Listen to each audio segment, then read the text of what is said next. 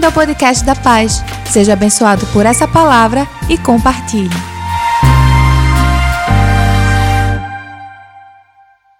Muito boa tarde, Deus abençoe sua vida.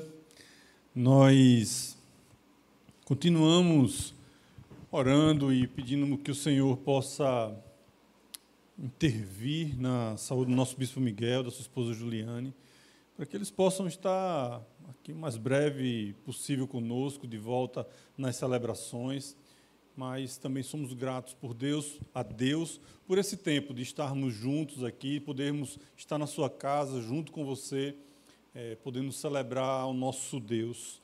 Então, boa tarde para você, Deus lhe abençoe. E eu queria que você orasse comigo agora. Vamos orar agradecendo a Deus por esse tempo. Pai, nós te agradecemos, Senhor. Te agradecemos pela tua palavra. Te agradecemos por esse tempo de celebração e que o Senhor possa falar aos nossos corações nesta tarde. Esta é nossa oração, em nome de Jesus. Olha, em 2019, Réveillon de 2019, quem de nós poderíamos imaginar que numa virada de ano a gente poderia estar hoje, na verdade, percebendo que 2020 não virou, ele capotou. Nós estamos vivendo um tempo que talvez nenhum de nós pudéssemos imaginar. Nós somos um país, graças a Deus, que não sofremos com tantos desastres naturais. Nós não temos tornados, tsunamis, queimadas sim. Poderíamos dizer que 2020 está pegando fogo, não? Ninguém espera ou esperava por uma crise como essa. Depois de praticamente oito meses de muitas perdas, algumas inclusive irreparáveis, é preciso que a gente pare, reflita, respire fundo e comece a reconstruir. Pessoas queridas nossas partiram nesse tempo. Empregos foram perdidos, empresas faliram, algumas pessoas abandonaram a fé, outras mudaram de igreja, famílias estão sofrendo ou sofreram com todo esse essa pressão social de convivência intensa, a crise sanitária e financeira pode ter afetado a qualidade das suas relações. Não podemos esquecer que por mais que a nossa sociedade pareça que o vírus foi embora, ele ainda não foi. Ainda não, não estamos no normal. Precisamos pensar que precisamos reconstruir aquilo que foi perdido, precisamos buscar novas oportunidades de emprego, precisamos empreender coisas novas, precisamos reconstruir. É pensando nesse tempo, foi pensando nesse tempo que hoje iniciamos uma nova série de mensagens, chamada Reconstruindo. Sim, e para refletir sobre esse tema e refletir sobre esse tempo que nós estamos vivendo, nós estaremos fazendo isso baseado no livro de Neemias. Saímos das últimas séries de mensagens falando sobre retornando para casa no livro de Esdras, a última série falando sobre uma vida frutífera e saudável, ela nos trouxe subsídios e elementos para que nós pudéssemos, com sanidade mental e maturidade espiritual, construirmos esse novo tempo, reconstruirmos esse novo tempo. Não precisamos ser engenheiros para sabermos que, para reconstruir qualquer coisa que seja, precisamos de bases sólidas. Tomás Halik, um teólogo tcheco, ele é conhecido por suas frases provocativas. E ele diz em seu livro Não Sem Esperança, ele traz uma perspectiva um tanto quanto incômoda sobre tempos de reconstrução. Ele diz que um otimista é uma pessoa desinformada. E o pessimista é aquele otimista de ressaca que se frustrou com um otimismo que não fez com que ele construísse absolutamente nada. É comum que na saída de crises nós tentamos ficar nesse movimento pendular de otimismo e pessimismo. Mas eu gosto muito de uma, do, da, da perspectiva de Ariano Suassuna, que ele diz o seguinte: ele diz que todo otimista é um tolo, o pessimista é um chato. Bom mesmo é ser um realista esperançoso. Eu não sei quem se inspirou em quem. Nessa série que estamos iniciando hoje, falando sobre reconstrução, a gente volta para o livro de Neemias e olha aquele homem que não era, um, não era um sacerdote, não era um escriba, ele era um copeiro, o copeiro do rei, aquele que experimentava a comida e a bebida do rei, porque se ela estivesse envenenada, quem morria era ele. Ele não era o que podemos dizer de um religioso. Mas Neemias quando olha para a cidade em que os seus antepassados, que os seus pais e antepassados estavam enterrados, e vê a cidade destruída, os muros destruídos, os portões queimados, as famílias passando necessidade, passando dificuldade, Neemias ele olha e vê a oportunidade de reconstrução. Ele optou em ser um, um otimista esperançoso. Muitos não conseguem isso, é verdade. Diante das crises, diante das destruições, muitos não conseguem ser esse otimista esperançoso. Se entregam à melancolia, se entregam ao cansaço, se entregam ao aborrecimento e muitas vezes dizem: para que trabalhar tanto? Se quando vem uma pandemia eu posso ir à falência. Para que me dedicar tanto aos filhos se eles vão se tornar ingratos? Por que investir num relacionamento que eu nunca vou ter o reconhecimento pelas minhas ações, pela minha entrega? É sobre isso que o Eclesiastes fala. E ele diz no primeiro capítulo: Por isso me esforcei para compreender a sabedoria, bem como a loucura e a insensatez, mas aprendi que isso também é correr atrás do vento. Pois quanto maior a sabedoria, maior o sofrimento, e quanto maior o conhecimento, maior o desgosto. Meu desejo, meu desejo hoje é que você possa compreender que existe uma via alternativa, que nós podemos reconstruir a nossa vida em bases sólidas, junto como Neemias fez. E para reconstruirmos com essas bases sólidas, é importante que a gente conheça bem a situação. Não adianta a gente querer reconstruir algo se não soubermos em que estado estamos, em que situação nos encontramos, para onde vamos, o que precisamos de material, o que precisamos de ações concretas para reconstruir. O otimismo tolo, do qual Tomás Halik fala, não nos leva a sair do lugar.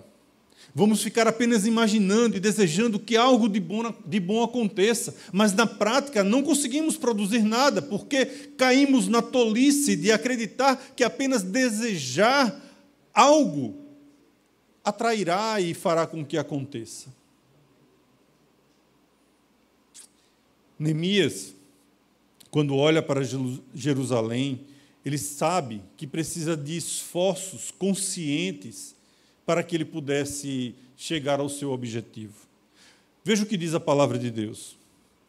As palavras de Neemias, filho de Acalias, no mês de Quisleu, no vigésimo ano, enquanto eu estava na cidade de Suzã, Hanani, um dos meus irmãos, veio de Judá com alguns outros homens, e eu lhes perguntei acerca dos judeus que restaram, os sobreviventes do cativeiro, e também sobre Jerusalém. E eles me responderam: Aqueles que sobreviveram ao cativeiro estão lá na província, passaram por grande sofrimento e humilhação. O muro de Jerusalém foi derrubado e as suas portas foram destruídas pelo fogo. Antes de Neemias partir para a ação, ele procurou saber que necessidades ele tinha, que recursos ele precisaria. Qual é a sua real situação hoje?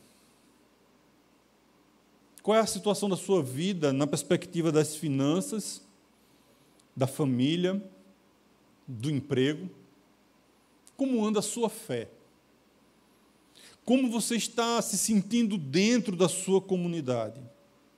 É preciso ser honesto para avaliar as situações, para sabermos que ações mais eficientes e concretas devemos tomar diante de uma reconstrução.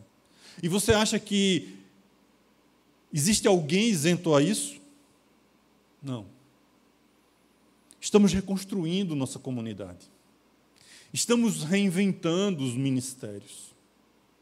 Estamos procurando aqueles voluntários que se afastaram depois de quase oito meses sem celebrações, quase oito meses com os ministérios parados. Estamos em busca dessas pessoas de volta, assim como aquele pastor que vai em busca da sua ovelha que está perdida. Precisamos reconstruir, precisamos retomar as nossas atividades gradativamente, lógico, com muita responsabilidade e cuidado. Precisamos reconstruir, você faz parte disso. Eu faço parte disso. Mas sabe, mesmo diante desse caos que estamos vivendo, eu olho para as nossas vidas com esperança. Mesmo vendo igrejas sendo queimadas, como o pastor Gabriel orou pelo, pelo Chile, eu, eu vendo igrejas queima, sendo queimadas, eu entendo que eu preciso olhar para esse tempo e olhar com esperança, para que, que eu chegue no andar zero, no piso inferior de qualquer situação e eu possa pegar impulso para voltar para o ar e respirar. Precisamos limpar as nossas vistas para enxergar aquilo que é essencial diante de uma crise. Algumas pessoas só conseguem enxergar o valor de um emprego quando perdem. Ou perceber a importância da sua família quando ela já está desfeita. Algumas pessoas não conseguem enxergar que o, o valor de uma igreja somente depois que ela foi queimada, depois que ela já não existe mais. Não seja esse. Não seja esse que interrompe um círculo esperançoso.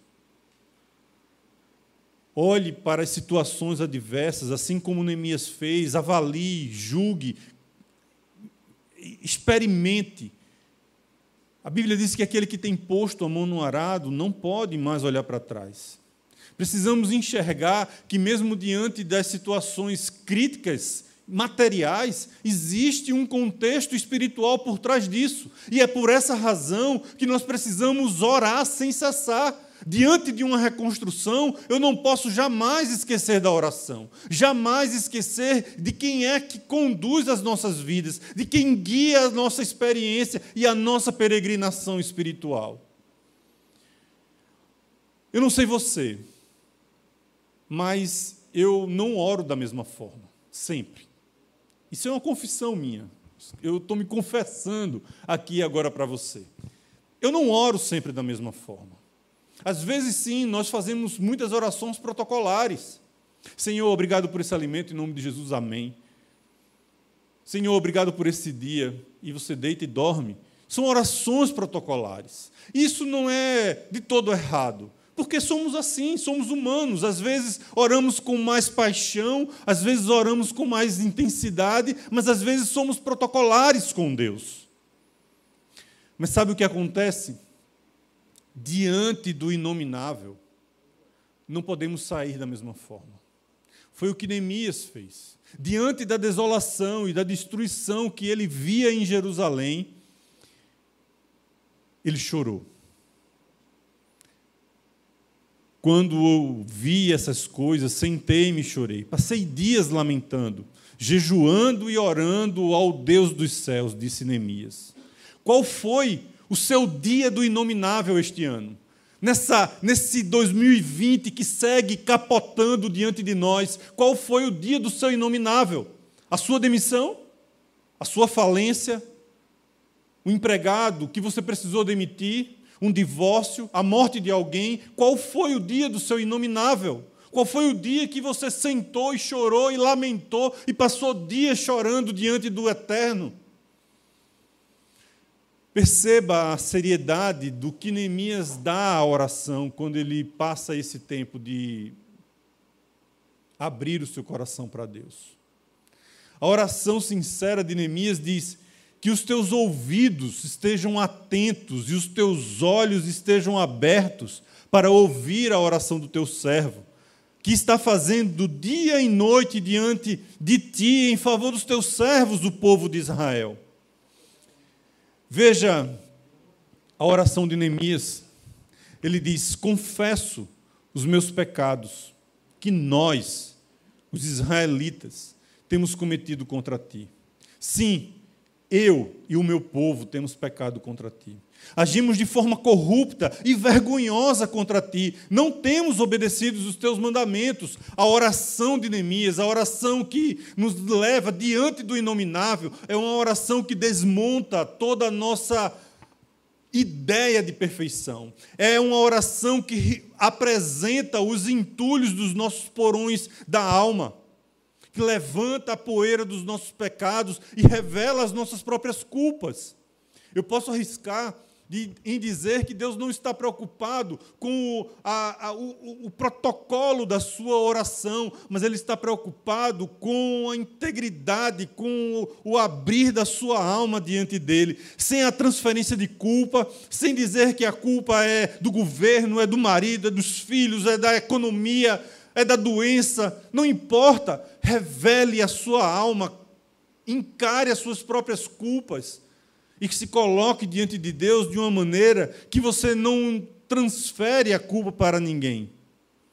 Qual tem sido o seu pecado? Que caminhos você tem seguido? A Bíblia garante que se confessarmos os nossos pecados, Ele é fiel e justo para nos perdoar. É possível que você Acredite que não consegue fazer isso sozinho. Para reconstruir, muitas vezes é preciso pedir ajuda. A autossuficiência, ela é luciférica. Isso aconteceu com Lúcifer. Quando ele quis ser maior do que Deus, ele se diabolizou. Aconteceu com Adão, com Eva quando caíram no engodo de Lúcifer e disse que se poderiam comer daquele fruto, certamente eles não morreriam. Certamente eles seriam igual a Deus, conhecedores do bem e do mal. Talvez vivamos assim hoje, de maneira inconsciente, querendo buscar autossuficiência, rejeitando o socorro de Deus. Eu peço, sinceramente, a Deus para que Ele me livre da minha tendência luciférica de autossuficiência, de autonomia. Nós podemos pedir ajuda a pessoas que têm lastro para nos ajudarem. Foi o que Neemias fez. Neemias foi até o rei Atarxerxes. E ele disse: Por isso o rei me perguntou: Por que o seu rosto está tão triste se você não está doente? Essa tristeza só pode ser do coração. Com muito medo, eu disse ao rei: Que o rei viva para sempre. Como não estaria triste o meu rosto se a cidade em que estão sepultados os meus pais está em ruínas e as portas foram destruídas pelo fogo? É preciso crer que quando oramos a Deus, que pedimos nosso socorro e ajuda a Ele, ele pode sim usar pessoas para nos socorrer. Nós não precisamos estar sozinhos diante dos nossos dilemas, diante das nossas dores, diante das nossas perdas e sofrimentos. Jesus nos convidou e nos convocou para sermos igreja, para nos darmos as mãos diante das dores e das lutas que cada um vive. Você não precisa passar por isso sozinho. Eu não preciso passar por minhas lutas sozinho. Eu preciso de pessoas que estejam dispostas a me ajudar. Eu preciso ser uma pessoa disposta a ajudar e estender a mão àquele que, a quem precisa. Nesse tempo, nem todos perderam. Há quem diga que toda crise também traz oportunidades. E eu tenho visto, sim, que muitas pessoas, durante esse período de crise, puderam empreender, ampliar os seus negócios, ampliar a sua renda, mas esqueceram-se de Deus. Porque não estávamos tendo celebrações, eu vejo pessoas que estão escorrendo pelas portas da igreja para fora, indo embora, abandonando a sua devoção, abandonando a sua prática de adoração. Pessoas que estão colocando e depositando a sua confiança nas oportunidades que a crise lhe trouxe. Pensando nisso, para reconstruirmos sobre bases sólidas, nós precisamos manter o temor ao Senhor. Essa é uma base fundamental para a nossa vida. É um processo dentro dessa reconstrução. Sabe, quando eu olho para as palavras de Jesus, quando lá no Evangelho de Lucas, ele narra uma parábola no capítulo 12 de um certo homem que acumulou muitos bens, que durante um período de crise, de, ele pôde ter os seus celeiros abastecidos, não lhe, lhe, faltava absolutamente nada. E o homem daquela parábola diz assim: "Que direi a, eu direi a mim mesmo: você tem grande quantidade de bens armazenados por muitos anos, descanse, coma, beba, alegre-se." Contudo, Deus lhe disse: Louco, esta noite, esta mesma noite, a sua vida lhe será exigida. Então, quem ficará com o que você preparou? Assim acontece com quem guarda para si riquezas, mas não é rico para com Deus. Se você, durante esse período de pandemia, você oscilou entre um otimismo tolo um pessimismo cínico, eu lhe convido para que você retorne para o centro dessa reconstrução que é o temor do Senhor. Não coloque a sua esperança nas riquezas que, porventura, temporárias você tem acumulado, nem pragueje pelas perdas que você teve durante esse período, porque, seja na riqueza, seja na pobreza, seja na abundância, seja na escassez, o Senhor estará todos os dias conosco. Foi a promessa e é a promessa dele para todos nós. Não se preocupem pelo dia de amanhã. A cada dia cabe o seu mal. Provérbios diz que o temor ao Senhor é o princípio da sabedoria. Neemias havia entendido essa necessidade, orado ao Senhor para que os recursos viessem para que a sua cidade, a cidade dos seus pais e dos seus antepassados fossem reconstruída. Sim, Precisamos reconstruir. Veja o que Neemias disse. O rei me disse: O que você gostaria de pedir? Então orei ao Deus dos céus, respondi ao rei: Se for do teu agrado e o agrado do rei, e se o seu servo puder contar com a benevolência do rei, que ele me deixe ir à cidade de Judá, onde os meus pais estão enterrados, para que eu possa reconstruí-la. O fundamento de qualquer reconstrução é Cristo. Não é a mão invisível do mercado que vai colocar as coisas no lugar. Não é a mão invisível do mercado que vai reestruturar a economia, não é. É a nossa devoção a Deus. É o nosso temor ao Senhor. É a nossa ação em meio à justiça. Nossa vida ela está em constante reconstrução, em permanente reconstrução. Como igreja, nós estamos sim nos adaptando, nos reconstruindo, nos reinventando. Você faz parte desse movimento. Porque, mesmo em meio a essas perdas e essa crise, a igreja não parou e não parará jamais. Porque ela não é movida por nós, humanos, falhos, mas pelo Espírito de Deus que sopra através das nossas vidas. Que você possa ser soprado por Deus nesse tempo. Eu quero desafiar você a que durante esse tempo você busque bases concretas e corretas para reconstruir a sua vida, para reconstruir os laços de afeto que porventura estão rompidos e fragilizados durante esse tempo. Eu quero orar por você.